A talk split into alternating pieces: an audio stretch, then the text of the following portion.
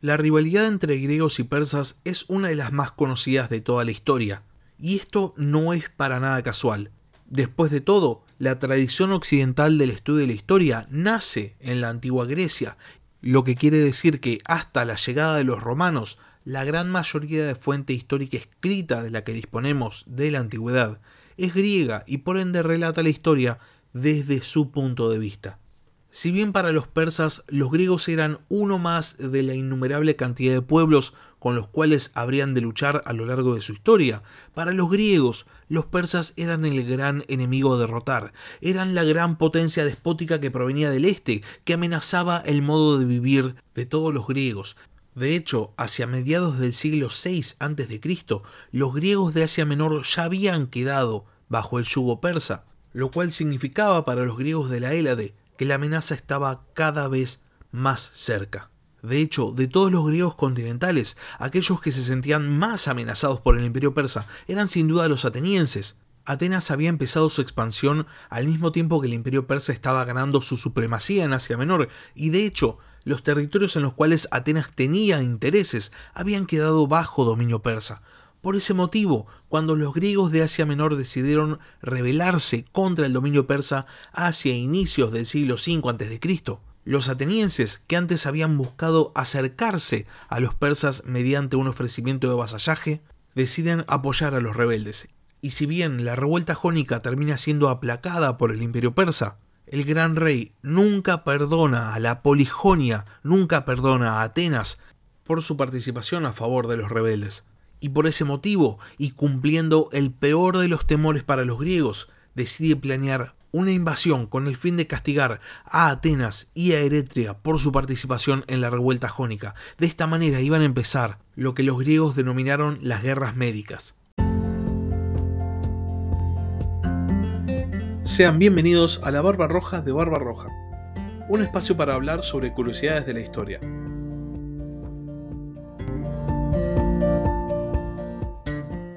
Si bien generalmente consideramos a los griegos y a los persas como pueblos enemigos, lo cierto es que estaban muchísimo más en contacto de lo que normalmente imaginamos.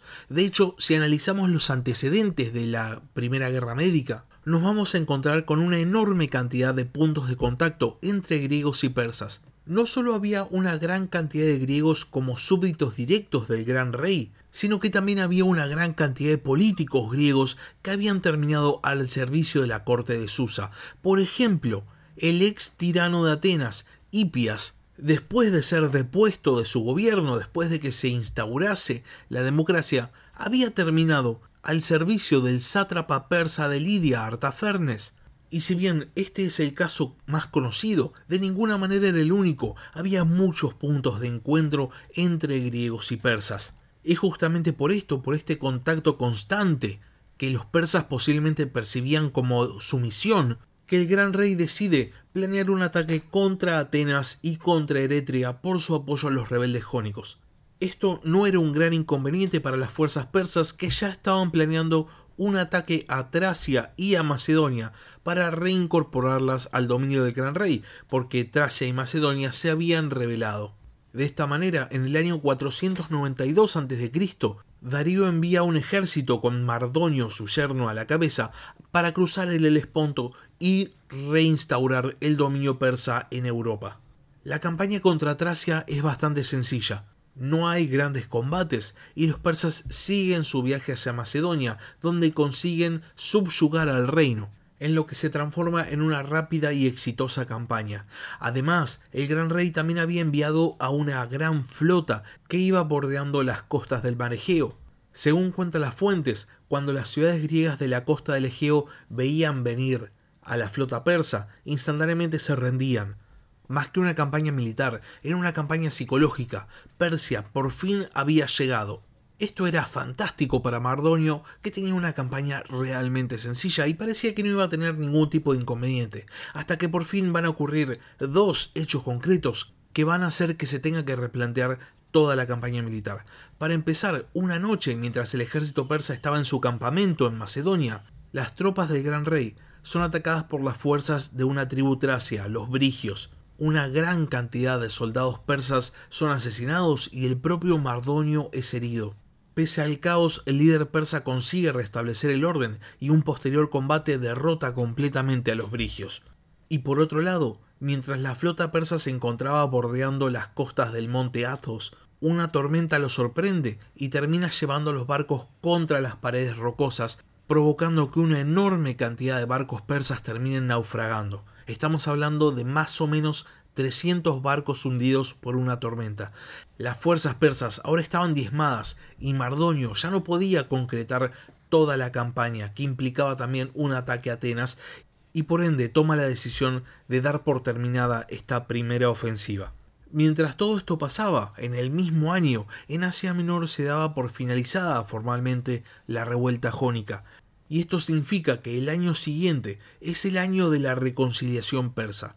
Darío cambia su enfoque en cuanto a los griegos y les concede una enorme cantidad de libertades, además de intentar acercar a ambos pueblos. La idea de Darío era ganarse a los griegos en vez de tener que someterlos, y esta política da resultado. De hecho, ese mismo año, en el año 491 a.C., Darío despacha mensajeros a prácticamente todas las polis griegas, pidiendo que le entreguen agua y tierra, el símbolo persa de la sumisión. La gran mayoría de las ciudades griegas aceptan y se someten a la autoridad del gran rey. Ahora bien, hay dos ciudades que no solo no van a aceptar, sino que su negativa va a ser espectacular, Atenas y Esparta. Por un lado, en Atenas los embajadores persas son juzgados, encontrados culpables y son ejecutados. El mensaje era claro, en Atenas el gran rey no iba a tener aliados. Y por otro lado, en Esparta, los embajadores persas son simplemente arrojados a un pozo. Los espartanos eran enormemente orgullosos, por lo cual una exigencia de sumisión por parte de una potencia extranjera les debe haber parecido básicamente un insulto. Ahora bien, más allá de que Atenas y Esparta habían rechazado la oferta del gran rey, la situación política de ambas ciudades griegas era totalmente opuesta y por ende su habilidad de luchar efectivamente contra los persas en caso de un ataque era bastante diferente. Por un lado, en Atenas había cierto consenso político con respecto a los persas, no se buscaba una amistad.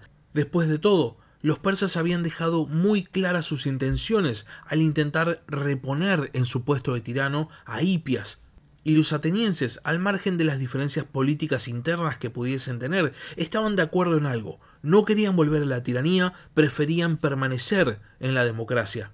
Y para los atenienses esto significaba simplemente enfrentarse a los persas.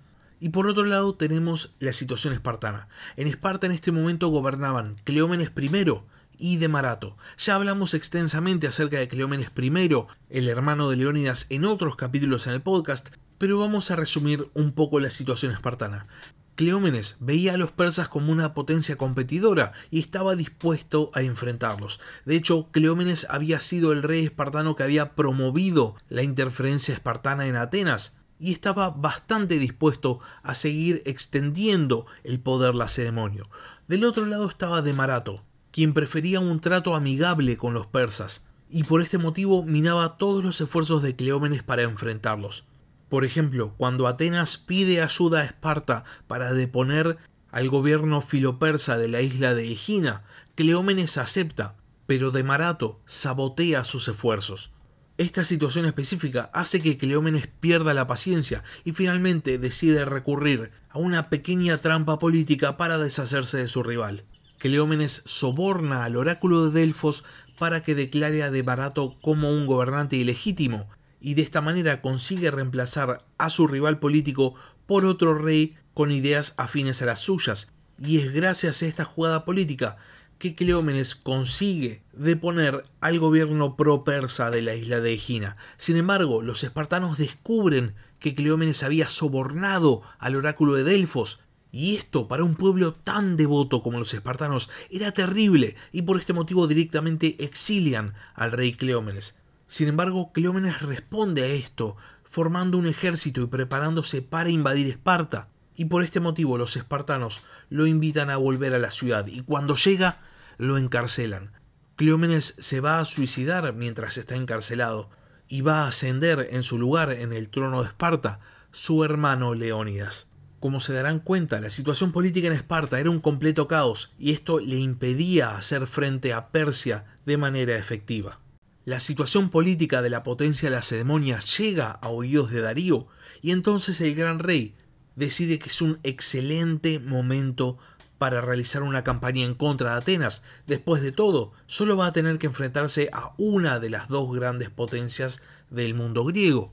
Y es en ese momento que decide lanzar la expedición compuesta por un ejército al mando de Artafernes, el hijo del sátrapa de Lidia, y por otro lado de una gran flota al mando de Datis el Medo. Básicamente, esto era una expedición de castigo que no solo va a tener como objetivo Atenas, sino también Eretria y por otro lado también Naxos, que había sido de hecho el punto de partida de la revuelta jónica.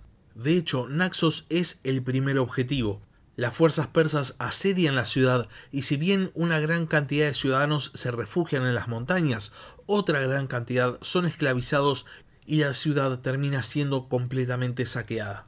Después de este asedio, la flota sigue su viaje rumbo a la isla de Delos.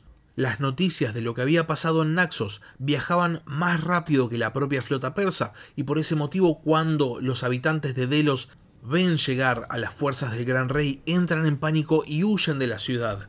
Datis, el comandante de la flota, responde enviando un emisario con un mensaje para los habitantes de Delos. Cito: Hombres sagrados, ¿por qué habéis huido malinterpretando mis intenciones? Es mi deseo, así como la orden de mi rey, no dañar la tierra donde nacieron los dos dioses, y tampoco a sus habitantes, Volved pues a vuestros hogares y habitad en vuestra isla. Esto era un claro mensaje. Esta no era una expedición de conquista, sino una expedición de castigo, y aquellos que debían ser castigados tenían nombre y apellido. Los demás estaban todos a salvo. Los habitantes de Delos vuelven a su ciudad y Datis realiza una enorme ofrenda en el templo de Apolo. Después de todo, este era el imperio persa de la reconciliación, donde los dioses griegos, en especial Apolo, eran respetados. Finalmente, después de su breve pasada por Delos, la fuerza expedicionaria persa se dirige a Eretria, uno de los grandes objetivos de la campaña. Al ver llegar a las fuerzas persas, los eretrios debaten qué hacer. Debaten si abandonar su ciudad, si quedarse a pelear, si rendirse, si someterse. Al final se terminan decantando por defender su ciudad, pero en vez de impedir que las fuerzas persas desembarquen, deciden esperar en sus murallas. Los persas rápidamente asedian Eretria y durante seis días intentan asaltar las murallas sin éxito. Los eretrios consiguen defender. Sin embargo, al séptimo día, dos habitantes de Eretria deciden que lo mejor que pueden hacer es abrir las puertas de la ciudad para que el enemigo pueda entrar posiblemente imaginándose que de esta manera iban a conseguir la simpatía de los persas. Los persas entran en Eretria, saquean e incendian toda la ciudad y esclavizan a toda la población. Esta había sido la orden del propio gran rey Darío. El segundo objetivo de la campaña estaba completo, y ahora solamente quedaba castigar a Atenas. El mando persa, Artafernes y Datis tenían que decidir cómo atacar a la gran Polijonia, y para su suerte tenían dentro de la fuerza expedicionaria a alguien que conocía muy bien la ciudad de Atenas el antiguo tirano Hipias, quien seguramente esperaba ser restituido en el gobierno una vez que los persas conquistaron la ciudad. Hipias sugiere a las fuerzas persas que desembarquen a unos 40 kilómetros de Atenas en un lugar llamado Maratón. Los atenienses, por su parte, responden enviando a todas sus fuerzas a enfrentar a los persas y al mismo tiempo envían a un corredor llamado Filipides para que haga el trayecto entre Atenas y Esparta con el fin de solicitar la ayuda de los lacedemonios. Sin embargo, justo en este momento del año, los espartanos se encontraban celebrando un festival religioso que les impedía participar en acciones militares, y por esto responden que solo van a poder ayudar después de que llegue la próxima luna llena en los 10 días siguientes. Filipides vuelve con este mensaje y entonces las fuerzas atenienses se disponen a esperar a los espartanos, asumiendo una posición completamente defensiva. Los atenienses se encontraban prácticamente solos, a excepción de un pequeño contingente de tropas de la ciudad de Platea, y eran superados numéricamente por las fuerzas persas. Por ese motivo no tenía mucho sentido encarar una ofensiva, y de esa manera esperan durante cinco días. Al sexto día, uno de los generales atenienses, llamado Milcíades, convence al polemarca, al general en jefe ateniense llamado Calímaco, de que lo mejor que pueden hacer no es seguir esperando, sino atacar. Esto no parecía tener ningún tipo de sentido. Hasta ahora esperar había dado perfecto resultado y solo faltaban cinco días más para que llegaran los refuerzos espartanos. Sin embargo, Milciades consigue convencer a todos sus pares y al general en jefe, y por este motivo se empieza a planear una ofensiva. La estrategia iba a ser enormemente simple. La línea de oplitas iba a formar lo más alargada posible y se iba a proceder a una carga frontal, y cuando el centro chocase, los flancos iban a intentar envolver. Habiéndose puesto de acuerdo con el plan de batalla, el ejército ateniense forma frente al ejército persa. El plan de Milciades tenía, sin embargo, un pequeño gran problema. El ejército persa estaba a 1500 metros de distancia y los soldados griegos llevaban una armadura pesadísima. Sin embargo, los atenienses ignoran este hecho y se disponen a cargar. Y lo que ocurre a continuación tiene dos versiones, una podríamos decir de tinte fantástico y una muchísimo más posible. La versión fantástica cuenta que los soldados griegos corrieron cargando los 1500 metros que los separaban de los persas y llegaron con el suficiente ímpetu como para hacer un choque devastador. Mientras que la versión realista cuenta que hubo un avance lento hasta llegar a una distancia de 100 metros y que efectivamente los últimos 100 metros entre la línea griega y la línea persa fue utilizada para cargar por parte de los soplitas llegando al choque con una fuerza devastadora. Sea como fuere, el primer choque decide el resultado de la batalla. Los soldados persas eran muchos, pero estaban armados ligeramente y no estaban preparados para un choque frontal con una fuerza de tal magnitud como podía ser una extensa línea de oplitas. De hecho, el ejército persa básicamente fue total y completamente sorprendido porque el hecho de encarar una ofensiva de esta magnitud era algo totalmente inesperado. Los persas se ven rápidamente desbordados y los flancos del ejército invasor colapsan. Los griegos consiguen rodear por izquierda y por derecha y envuelven al centro persa, resultando en un colapso instantáneo del ejército invasor. Los persas empiezan a huir hacia sus barcos y muchos consiguen embarcar, pero una vez que los griegos habían conseguido el suficiente ímpetu, también cargan contra los barcos y logran asaltar a muchos de los barcos que se encontraban en la costa. Es una enorme victoria para los griegos. Sin embargo, los persas no planean quedarse con las manos vacías, y una vez que consiguen embarcar a lo que quedó de sus fuerzas, deciden atacar el puerto de Falero para asediar directamente la Polijonia. Atenas, de hecho, se había quedado completamente sin soldados, porque hasta el último de los soplitas atenienses habían sido destinados a combatir en maratón, por eso un ataque sobre Atenas habría sido totalmente devastador. Es en este momento que se desarrolla una de esas leyendas que llegan hasta nuestros días, que es la carrera de Filipides.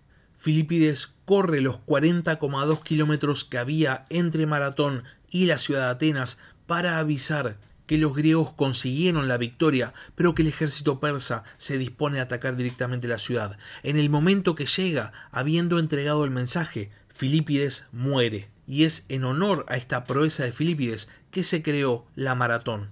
Por otro lado, las fuerzas atenienses levantan rápidamente campamento y también se disponen a ir en defensa de su ciudad, y llegan finalmente a Atenas antes que el ejército persa, y por este motivo cuando los persas se disponían a desembarcar en Falero, los atenienses ya estaban defendiendo la playa. Los persas, al ver al ejército ateniense, pegan media vuelta y se van.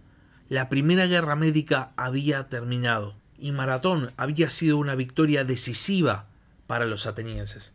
De esta manera, el gran rey Darío no consigue castigar a Atenas por su participación en la revuelta jónica, y ahora, encima, los atenienses emergían como una potencia rival, como una fuerza capaz de hacerle frente a la gran potencia del Este. Para los griegos, Maratón marca un antes y un después. Es a partir de este momento que los griegos se dan cuenta de que los persas pueden ser derrotados y por ende pueden ser detenidos. Pero por otro lado, para el gran rey, la derrota en Maratón no fue la gran cosa. Sí, es verdad, Atenas había quedado sin su castigo, pero Naxos y Eretria habían sido devastadas. Por otro lado, más allá de que los griegos hubiesen triunfado en Maratón, los persas realmente no se habían propuesto una campaña de conquista, y por eso las fuerzas que habían enviado no habían sido demasiadas. Cuando el gran rey recibe la noticia de la derrota en Maratón, simplemente se limita a planear una nueva invasión. Pero ahora, con un mayor número de soldados, seguramente Darío se dio cuenta de que había subestimado a los griegos, y no iba a cometer dos veces el mismo error. Sin embargo, al final, cuando Darío se disponía a lanzar su campaña contra los griegos, estalla una revuelta en Egipto, que obviamente se transforma en una prioridad. Y cuando el gran rey se dirigía hacia Egipto para sofocar la revuelta, muere, siendo sucedido por su hijo Jerjes, quien no solo hereda el extenso imperio de su padre, sino también hereda la convicción de castigar a Atenas. Si bien los griegos habían logrado una gran victoria en Maratón, las guerras médicas recién acababan de empezar. Y hasta acá llegamos con el capítulo de esta semana. Si tienen alguna pregunta, si quieren hacer algún comentario o simplemente quieren participar, pueden escribirme un comentario en YouTube, pueden mandarme un mail al mail del podcast, la barba roja de barbarroja gmail.com y también pueden seguirme en Twitter en arroba barbarrojacast. Por otro lado, en caso de que quieran apoyar el podcast, hay otras maneras de hacerlo como por ejemplo Patreon. Dejo el link en la descripción del capítulo. Muchas gracias por haber escuchado y hasta la próxima. Gracias por escuchar La Barba Roja de Barba Roja. Si tenés algún comentario, si tenés alguna pregunta o simplemente tenés algo para decir, podés escribir un comentario en YouTube o bien podés mandar un mail a la barba roja de. Hasta la próxima. Música